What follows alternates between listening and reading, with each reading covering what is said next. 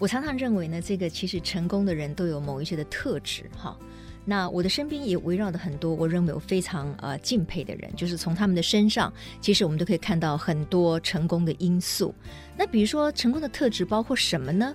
我觉得，比如说你要呃热情，你要关心别人，你要乐在工作，你要注意细节，然后你要跟别人分享你的荣耀，然后你要不断的在你的工作领域里面不断的成长精进。啊，我认为，如果你是这样的一个人的话，我认为你不成功都很难。那当然，呃，每一个人就是选择他喜欢的呃职涯嘛，哈，他工作的领域或许不同。可是如果说都能够有像这样子的一种态度存在的话呢，哎，我觉得你工作起来一定很开心，而且你在工作领域上面呢，一定也会有很多的成长。呃，我们脱壳其实已经访问了很多的好朋友们哈，我觉得在他们身上我真的也是获益良多。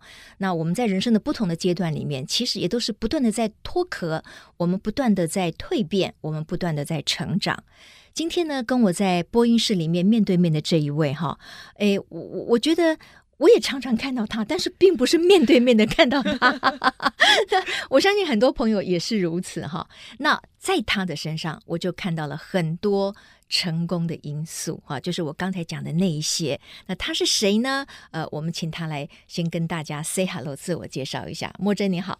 大家好，沈姐，大家好。那我是呃量贩女王何默真。量贩女王，对对，出版社要求我这样这样 这样介绍自己。你是那那我在呃前阵子出了一本书叫《量贩解密》，是那从此以后我就称呼就变成量贩女王。OK，不过出那本书其实是个结果，那是因为你前面有这么多的经历，跟你在大卖场、在量贩店工作啊是息息相关的嘛。我前面二十年哦，我待过爱买、大润发。跟家乐福，嗯嗯嗯，那等于我自己有一天回头一看，发现。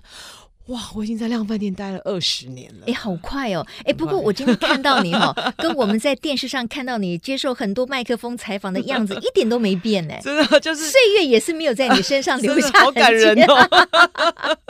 要跟沈姐多学习，沈姐也是一模一样，皮肤超好的。呃，因为哈、哦，我看了你那本书，那我就觉得说，哇，任何一个工作其实都有它的难度。对，那你都要把它做到尽善尽美，都不容易，真的。而且我现在才知道说，原来一个量贩店，因为我相信，不管是家庭主妇还是家庭主夫，嗯、还是年轻人，或者是自己租屋在外打拼的这些上班族们，对，常常都有去卖场买东西的经验嘛。对，那。我才发现说，哦，原来一个卖场里面它是分很多课的，对，比如说什么熟食课、肉品课、什么糖果、饼干课，很细，对，对，好多，因为它必须要有一些些呃，我们早期会真的会依着个人的专业或兴趣，或者你可能你学什么去分你的这个专业，然后让你在这个课可以好好的发挥。嗯，嗯嗯，所以我们通常会发现，哎，那个负责可能某一个叫熟食课的，就是就是真的像厨师的这种大师傅啊，嗯嗯，那负责肉品课，他就是每天可以把肉处理的很好的这种很有手艺的人，所以所以在卖场其实有一个很有趣的地方，是我们商品很多，种类很多，可能一个量贩店可以有三万到五万个商品。天哪，三万到五万哈！对，那商品非常多嘛，所以就是他必须要把它好好的做管理，所以就真的必须要好好的分门别类，然后不同的课别有不同专业的人来做来做管理，这样子。呃，何墨真呢被呃认为说是这个。最常被采访、曝光度最高的，哈、哦，这个卖场公关，尤其是在食安爆发的那段时间里面，几乎每天都要应付很多来自各家媒体他们的询问啊，甚至挑战啊等等。我，我第一次遇到很很就是台湾第一个叫黑心事件的时候，实际上就是大概十五六年前的时候，嗯、呃，苹果日报刚来台湾，嗯、然后我们其实他带了几个东西来，可能叫狗仔啊，可能叫做呃烧炭自杀，嗯、然后甚至就是。黑心这两个字，事实上是因为苹果日报进来台湾，我们才知道啊，原来有黑心商品啊。嗯，嗯，那你知道当初发生的第一个黑心商品，就是我那时候待的卖场。嗯，所以第一次发生发现黑心商品的时候，我哎，那个很早，那应该是什么三三路更早更早，那个时候是是一个电视。叫泰瑞电视，哦、然后他其实黑心电视，对，他去拿那个回收厂的回收的这个印象馆，然后以前都是球形的很大的那个印象馆，嗯、然后回来修一修，装个新的壳。就在卖场卖，嗯，然后卖很便宜的价格，可能卖场一个促销档卖很大的量，那就结果被发现他就是黑心的，嗯嗯嗯。那我第一次发生这事情的时候，不知道该怎么办，然后每天被这个记者追啊，然后电话一直进来，那时候还没有这么每个人都有手机的时代哦，就是都还是用公司电话在联络。我记得有一个，就是那天发生事情的当天，我我的座位刚好在办公室的最左边，我往右边一看，大概一二十个同事全部都在帮我接电话，嗯，那个画面我到现在一想起来都还记得那个当下的那个，是就是大家一起在处理这个危机，然后不知道该怎么办，然后然后我又被被迫必须要成为这个呃媒体的窗口啊，然后。然后你到底答应也答应也不是，不答应也不是，然后你要怎么样委婉的拒绝记者的需求啊？嗯、然后你怎么样去道歉啊？嗯、其实，在这个过程中，都是一次一次的累积不同的经验。对。呃，很多人都说，哎呀，一个企业或者是一个公司的公关，那岂不就是这个企业的化妆师吗？对，就是帮这个企业这个擦脂抹粉，然后尽量掩盖那个不好的，然后呢，就是 隐恶扬善，对不对？对，但事实上，一个真正好的公关，对，呃，因为现在的消费者其实很精明的，对不对？所以你骗得他一时，你骗不了他一世。所以我知道，就是说何莫珍在担任这个大卖场量贩店的公关的时候，就像你刚才说的，当你在处理所谓谓的黑心商品的时候，嗯、其实你有你自己的态度，甚至你因此还跟你的大老板或者主管们会会要产生说服，一定要一定要很大的沟通过程。嗯、其实公关它不只是对外的一个发言人的角色，其实重点是他必须要在内部做很多的沟通跟整合。你必须要先寻求内部的这个共识，然后像我们如果真正是有有错的地方，一定要很快的时间做道歉。嗯、那你道歉完以后，不是只有说对不起哦，你还必须。要有配套，我们称为行动方案，嗯，就是你必须要让消费者让。从媒体这边看到你这个卖场在对外说的这些客人，看到这些这些观众，你要去想这些观众他心里面到底只是只是要你的一个道歉吗？嗯，嗯，其实不是，他是希望看到你到底有没有诚意去面对这个问题、这个错误，嗯、你要怎么样去弥补这些消费者的损失？嗯，所以其实在，在在很多很多的这个来来回回的经验里面，就像二零零八年遇到这个三聚氰胺这个毒奶粉的事件，奶粉对对，就从那个经验开始，一直到可能二零二零一二年的这个。美国牛肉的含瘦肉精的这个事件，嗯、哼那我其实几乎在那段时间到现在，每年每年台湾大概都有。或多或少的各种的黑心商品出现在通路里面，那我我大概也累积了蛮多 处理这些黑心商品的经验。嗯，对。所以第一件事情，做一个良好的公关，一定要先坦诚错误吗？坦诚错误，要道歉，要道歉，然后要下架。对，就是其实我们第一件事情一定是先跟这个不知道它是对错的供应商做切割。嗯，所以下架是一个第一个叫做停损的一个重要的方法。那如果你先下架了，你至少让消费者不会再买到有问题的东西。嗯、那假设厂商说：“哎、欸，我没有错啊，我有很多厂商都有很多理由去说他没有错嘛，因为你下架他他就断了生机，所以厂商会很紧张。那我们就会告诉他说：没关系，我们先下架。”但是如果你这边是没有问题的，你提出证明来，我们检查没有问题，我们再上架。嗯，但第一时间下架一定是让消费者可以安心的第一件事情。对，因为哈，其实哈，作为任何的一个品牌，或者是尤其是量贩店，对，好是在卖吃的东西的，或者是用品等等的。如果你失去了你这个品牌或者是这个卖场的可信度，对，哇，那你的损失就更大了，绝对不是一个单一的危机，就会变成是一个连续性的一个灾难。对，而且其实通路有个很重要的角色。为什么消费者要进到你这个通路？通路这么竞争，为什么他进到你这里来买？嗯嗯嗯、因为通路你一定要有一个自己的把关机制。嗯，这个把关是我站在消费者角度去帮消费者做一个在他还没有买之前的确认跟把关，让消费者进来我这里买的任何东西都是安心的。对，所以在发生黑心事件的时候，我通常都会问我自己说：哎，那我们这个通路到底帮消费者做了什么把关？嗯，嗯嗯，那个把关的关键才是你真正有帮消费者做到的事情。嗯，其实何墨真哈，他在这个量贩店，尤其是在各大品牌的量贩店待过这么多年哈，嗯、累积了很多，我认为是从非常基层的经验，对，这些都是非常宝贵的哈。对，所以我我才发现说，哦，原来你也待过什么肉品课，什么糖果饼干课，还有什么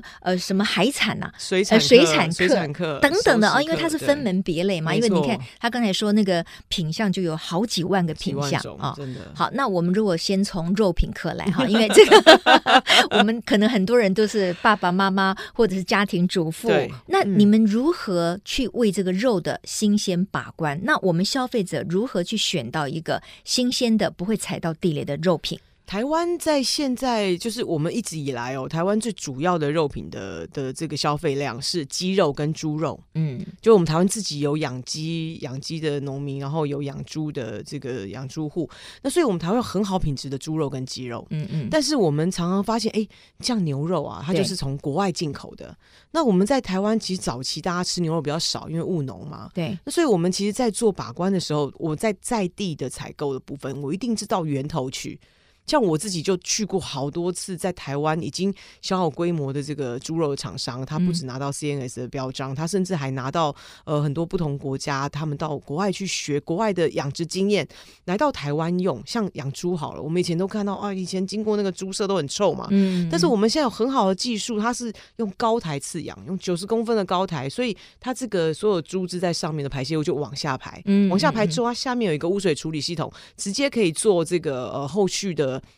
污水的处理，它排出去的水是不污染环境的，哦，甚至它可以用这个氮气去发电之类的。嗯，那是其实有台湾很多很棒的农民在养猪啊、养鸡啊，这个技术上是其实是优于其他国家的。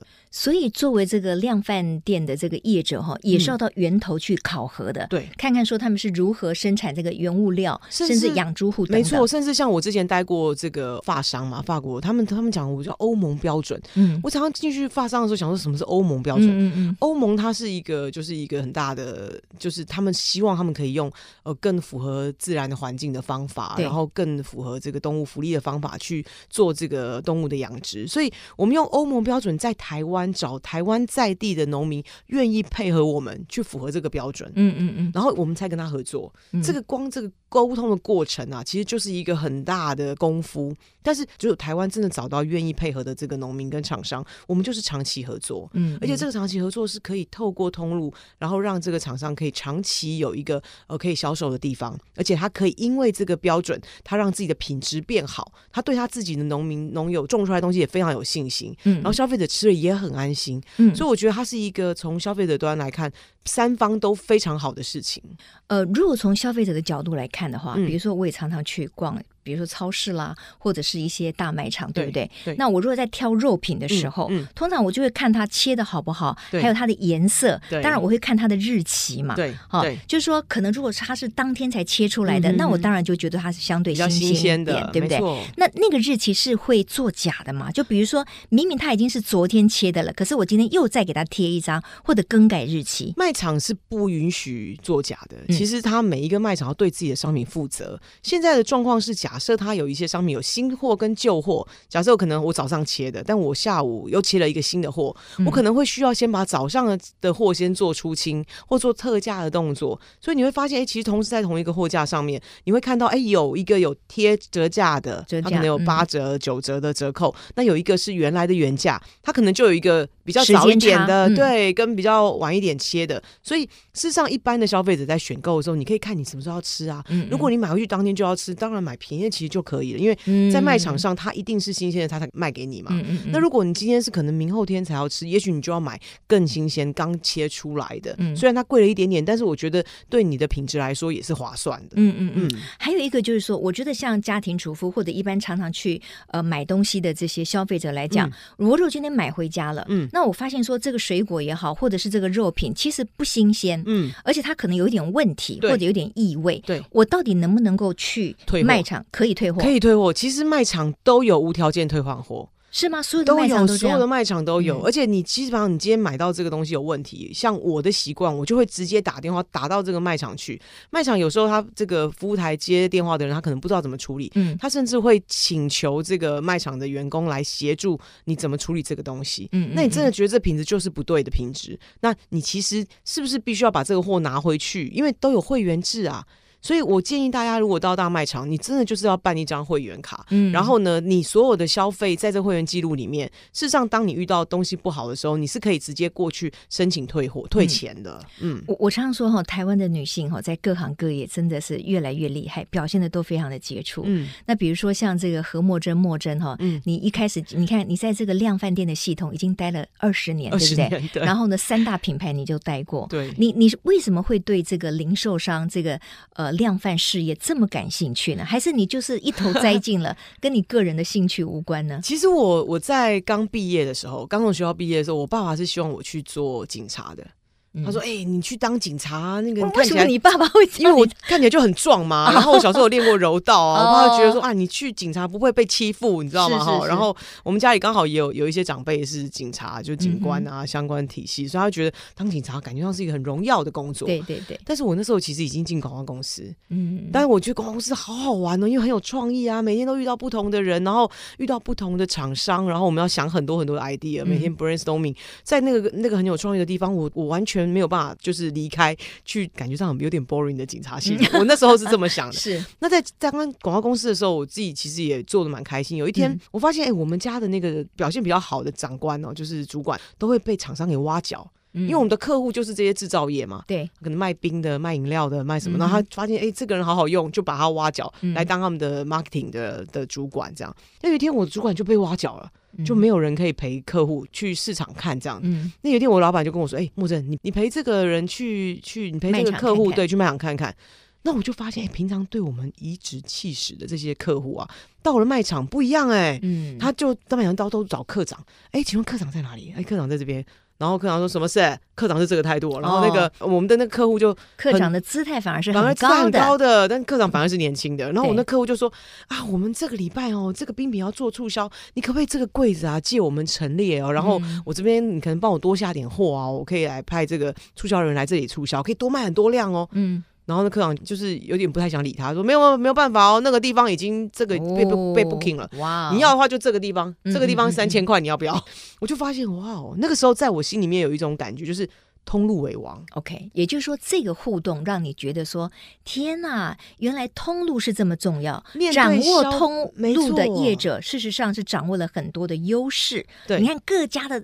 厂牌啊，这个商品啊，通通想要陈列到你的好的位置，而且又是好的位置。没错，就是面对消费者的这一关哦，嗯、就是通路。OK，但是呢，我觉得要把一件事情做好，就是说你要让别人看到你哈，而且我们知道，就是说我们其实可以看到这个何墨珍，他每一次出现在呃电视上面的采访也好哈，就是说他都回答的呃，我觉得很到位哈，而且也是把这个消费者的疑问你都能够厘清哈。嗯、就说你不管是作为一个公公关的发言人，其实你对于你们背后的量贩店的系统的操作营运，你是非常熟悉的。否则你其实是很容易被问到的，没错，对不对？那就是根植于你事实上在基层的很多课里面，你都磨练过嘛。没错，我其实到总公司那时候开始，就是也协助公关的角色的时候，我就发现哇，我当我我在遇到问题的时候，我的训练是我要怎么样可以最快的时间解决记者需要的问题。嗯，那你知道，通常我们大概。在九点记者开始上班嘛，那记者大概十点就要出来采访了，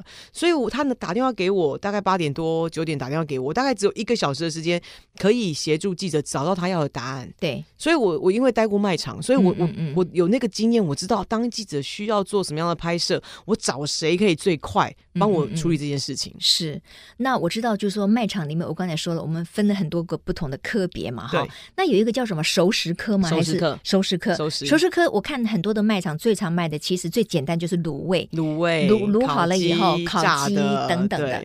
好像你为了这个卤味，有一次那个师傅好像生病了，你自己还下去去寻找，说到底这个师傅背后的这个秘方是什么？对，因为你要管的这么细啊。其实当初我我只是觉得这师傅他在他在我们那个生鲜区哦，就是人缘很差，因为他很凶哦凶，然后就壮壮的，然后我就最常看到就是他站在门口骂人哦。然后就，而且他是站在他的那个鲁区的那个门口，你知道骂人。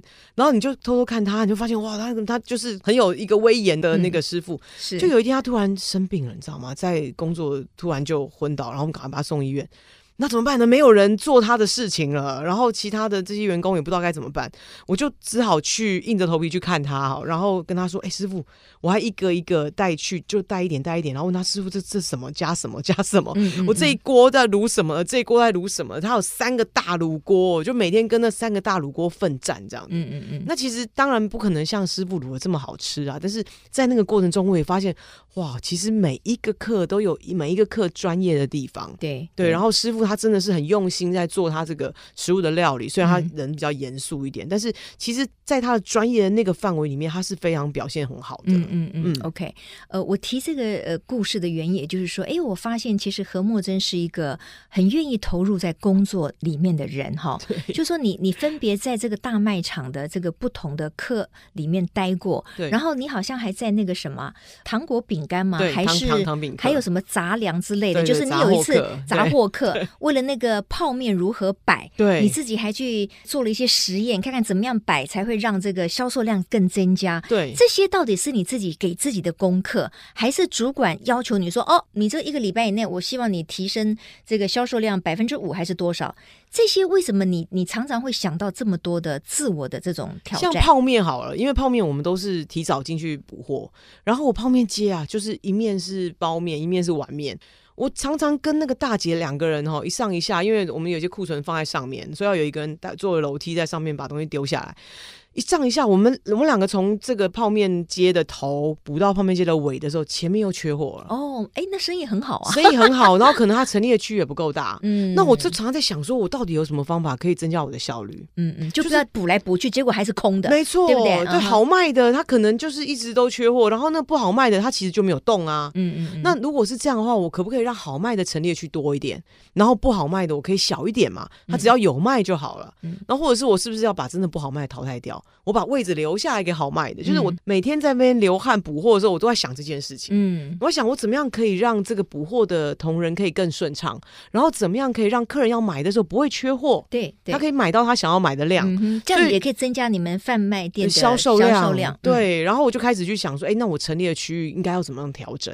所以我就每天其实站在那里就在想说，嗯，我应该可以怎么调，怎么调，怎么调？那与其用想的，我倒不如真的就把它画出来，然后自己，因为我其实，在都住家里嘛，没有什么机会吃泡面，在泡面街的那段时间，大概是我这辈子每天吃泡面最多、最快乐的时光。为什么你要尝试看看？为什么这这碗面是很受欢迎？或者它为什么滞销？对不对？对，我就要试试看到底是什么样的味道。然后我还做了笔记，然后自己还会想说：哎，我其实再去调这个销售报表，就知道说：哎，我觉得好吃的跟那个销售量好的到底是不是成正比？哎，当然，我觉得像妇女哦，在职场上，我们希望能够这个不断的呃进心，然后呢这个进步，然后呢让主管看得到，这个很重要。嗯，可是有时候呢，不小心会踢到铁板。没错，就是你刚才那个什么泡面街 哈，好像有一次就是说，哎，你这个想方设法踢到很大的铁板，踢到了铁板，这是怎么一回事？我好不容易就把计划都做的差不多。一开始是跟我一起捕获大姐，她就看我在忙啊，就看我就是我怎么你好好时间休息，时间不休息，你在干什么？对呀，你就照着平常对我平常就怎么补了嘛？你那边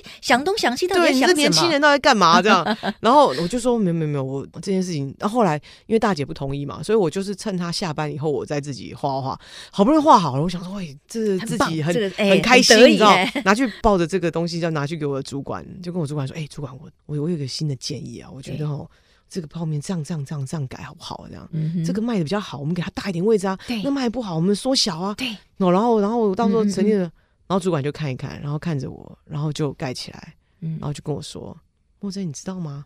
这个泡面呢，当初的这个陈列是我调整的。哎呀，天哪，我的头皮发麻，真的踢到铁板了，真的，我等于在这个太岁头上动土了。是是，那我就我怎么办呢？就当下我其实有点想说，那我就回头走了这样。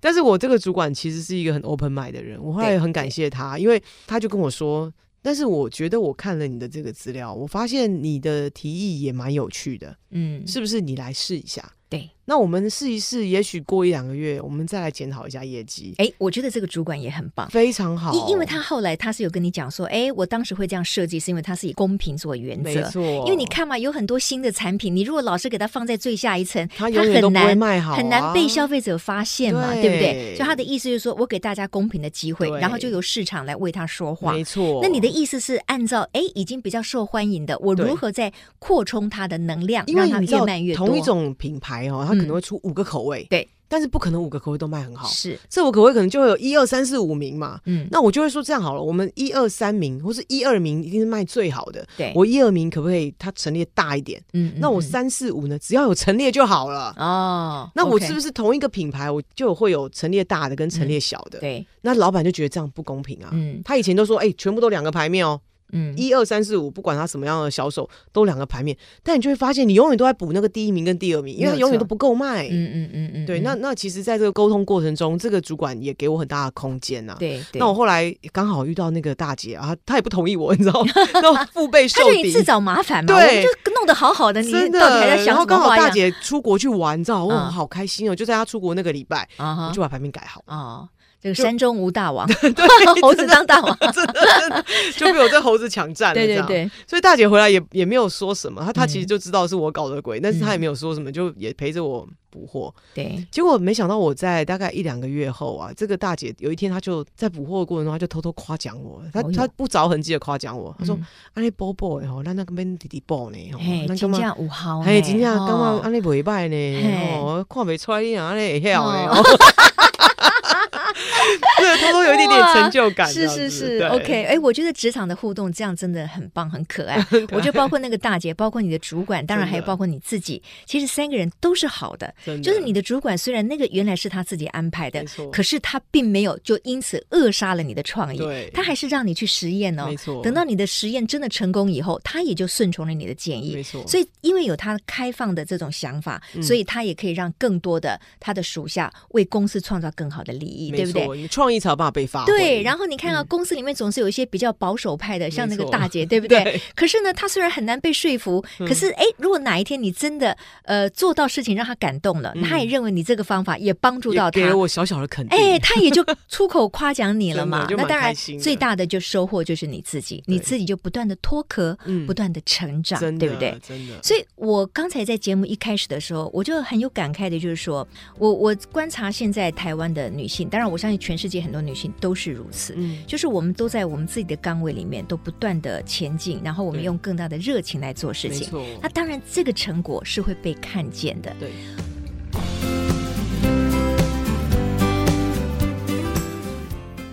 我想要问这个莫真的一个问题，就是说，我觉得你是在很多的细节上面，你愿意自己去挑战，嗯、你把细节做到最好。所以我们有一句话嘛，你就是这个实践者，就是魔鬼藏在细节里。对，那因为你看到的这个细节，你把这件事情做得更好了，所以你的公司也更好，那你的这个努力也被看见了。那为什么你可以不断的保有这样的热情？这个你觉得你你怎么样分析你自己？这是一个天生的特质呢，还是因为你是基于生存的压力，还是你的不服输，还是怎么样？我以前遇到一个很棒的主管哦，他常跟我们讲一个一个英文叫 “retail is detail”。哦，retail 就是零售，零售业就是很多很多的细节，没错没错。所以我那个主管给我很大的影响，而且他跟我说。默真，我跟你说，你的舞台是自己打的。嗯，这这句话影响我很多。对，因为因为我们常常会觉得说，很多事情都会 K K 嘛，这个可能老板觉得这不好，那不好，然后然后你去跟他提意见，他也不见得会肯定你，然后反而会给你泼一个冷水或什么的。他可能觉得本来那样就好，你干嘛没事自己找找麻烦之类的。那有时候我们在想事情的时候，就是像我自己在对媒体的时候，他跟我提出一个需求，我事实上会想两三个 solution 给他。对，我不会只做一个一套东西给他。就是他可能今天要拍摄某一个画面，然后我可能会想说，哎，他如果拍摄这个，像现在要吃火锅，他说拍火锅料，那我说，哎，那好，那你你除了拍这个火锅料，你要不要拍一点水产？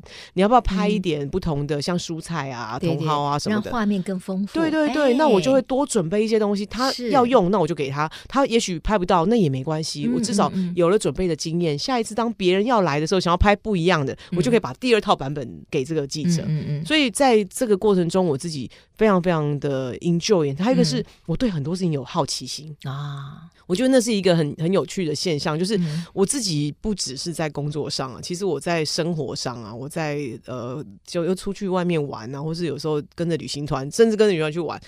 我都会问很多问题，我都会随手带着个笔记本啊，然后然后看到不一样的东西，或是可能导游讲了什么东西，我会记下来。嗯嗯嗯。然后就像我刚进量贩店也是，我在蔬果课，他就问我说，他就每天都有不同的，像这个季节进萝卜啊，进那个那个那个芋头啊。对。那个老板就老板我就说，哎，这个芋头到底要怎么挑啊？他说，哎，有同样一样大，你要挑轻的还挑重的？哎，我我来猜一下，应该是挑重的吧。对，芋头对不对？是吗？重的才划算嘛，对不对？啊，重的才划算？但其实没有，芋头要挑轻的哦，才松软嘛。对，因为我们喜欢吃的芋头是不是都松松香香的，然后有香气？你想象一下，如果那芋头它水分很多，吃起来有点条条的，是不是就不够好吃？哦，所以原来要吃起来松松的，所以同样大小你要挑轻的，哎，它会吃起来特别好吃。因为我还真的蛮喜欢吃芋头的，对，我还以为说它比较重，所以里面比较绵密啊。我们丢，我猜错了，对，应该是比较轻一点，它的水分比较少，没错没错，它它在种植的环境排水够好，它越松软，它其实吃起来口感越棒。所以哈，我觉得职业妇女是这样哈，就说你你对于你的工作有热情啊，然后你又是个好奇宝宝，对，你又又愿意给自己发掘问题，然后再自己找 solution 找解决的方案，你当然就会不断的进步嘛。那我觉得当然呢，这个何墨真的一位应该是朋友还是这个同事，就曾经给了你一句评语，他说莫真的专业啊，来自于心中有他人，嗯，哎，我觉得这句话很好，嗯、就说你也不是呃，就是什么功劳都是我抢了，然后呢，嗯、这个卖这个卖场里面，或者是在这个工作的职涯里面，大家就是看到你出风头，就是你的荣耀或者是你的成就是可以分享给所有的同仁的，大家一起来奋斗，嗯、这个团队的战斗力才会强。对，其实这个要不要说作为职业妇女的？我最喜欢我最喜欢的一个运动，其实叫划龙舟，你知道吗？嗯、我常常会揪很多同事一起去划龙舟，或像我去念书，同学我也很喜欢大家。在一艘船上，嗯，我觉得那个大家一起在同一艘船上，然后一起往前进的那种感觉非常非常好，同舟共济，同舟共济，真的就是这样的感觉。然后大家可以二三十个人，让这这艘龙舟可以因为我们的努力，然后大家一起往前进。对，所以我我自己我自己很喜欢团队的生活，然后很喜欢团队一起努力的感觉。我我在很多成功的呃妇女朋友，或者当然也包括男性的身上，就说他们的职涯如果很成功的话，其实真的常常会看见别人的存在啊。这样子，别人其实才会愿意更加的协助你，好，然后把很多的消息啦、讯息啦告诉你，你就会减少了摸索的这个这个时间时间嘛，哈。那还有一个。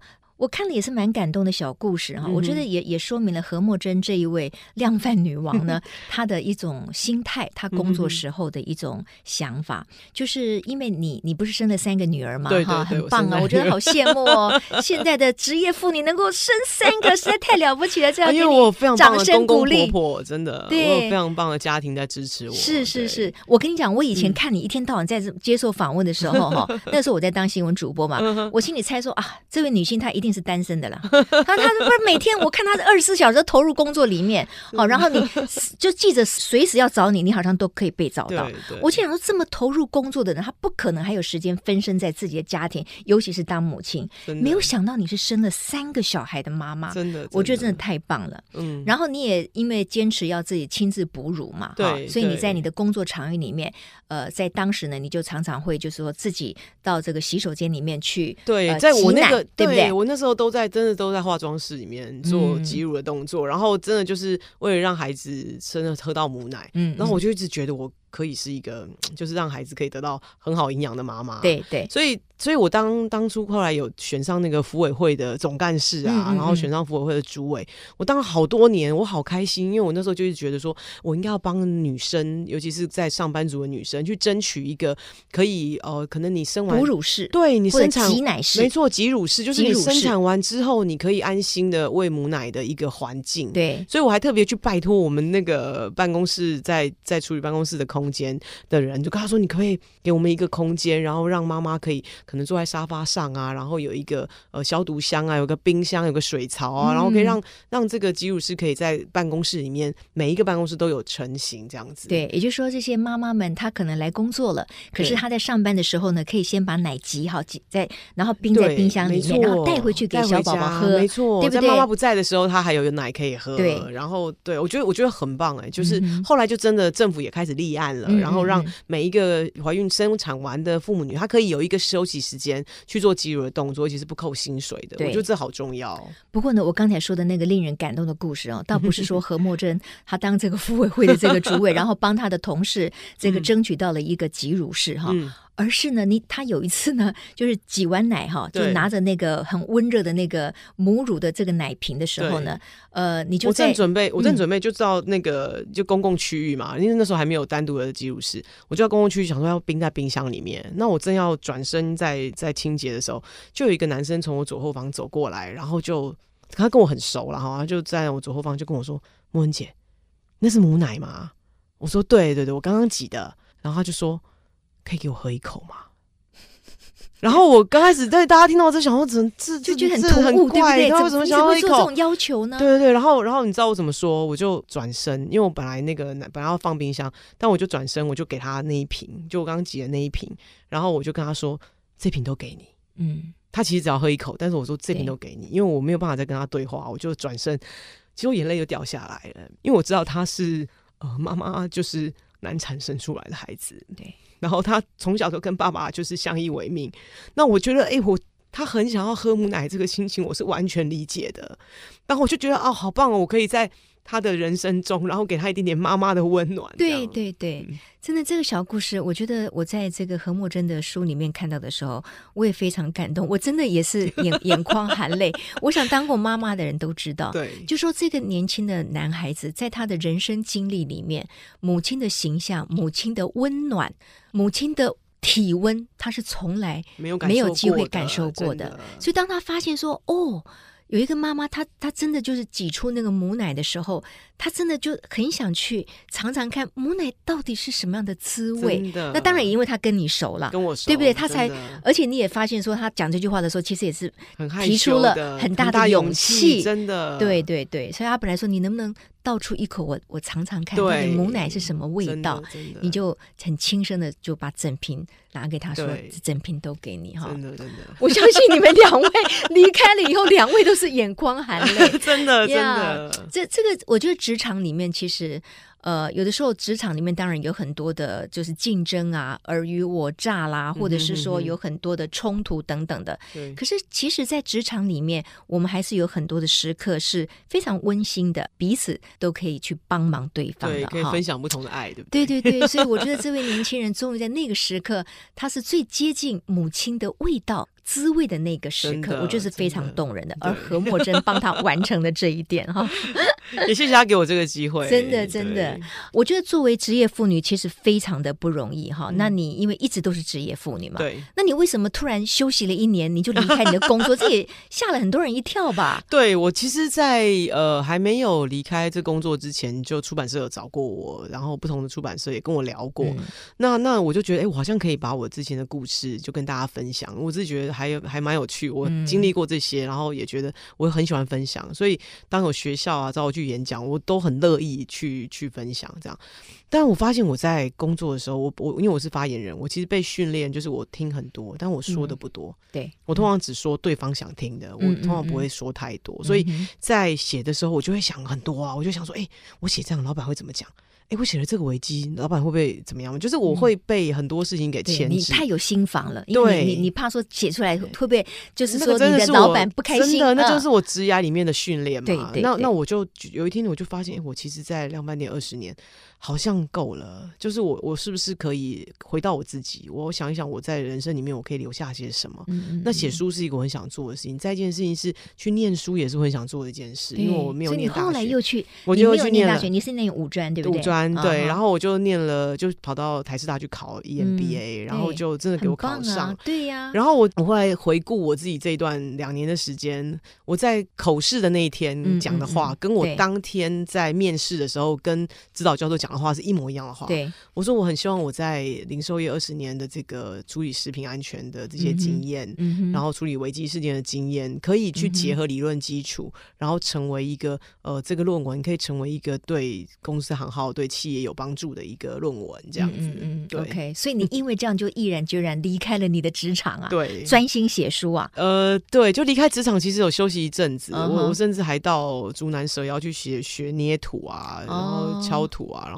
去。嗯去找漂流木啊，然后柴烧啊，就是我自己其实让自己沉淀了一段时间，沉淀，我觉得很重要。对，然后自己觉得好像好像我一直都在很忙碌、很忙碌的工作里面，嗯嗯，工作忙碌，然后家庭忙碌，然后小孩，我有三个小孩，所以其实假日大概都是陪着小孩，对，哦，陪小孩陪着我在卖场工作，有时候是这样，有时候是我陪着小孩，但是其实在这个过程中，妈妈妈妈的角色然后职场的这个上班族的角色，然后再到再到后来，我会发现我好像必须要好好的想一想自己的人生累积了些什么。嗯嗯嗯，对。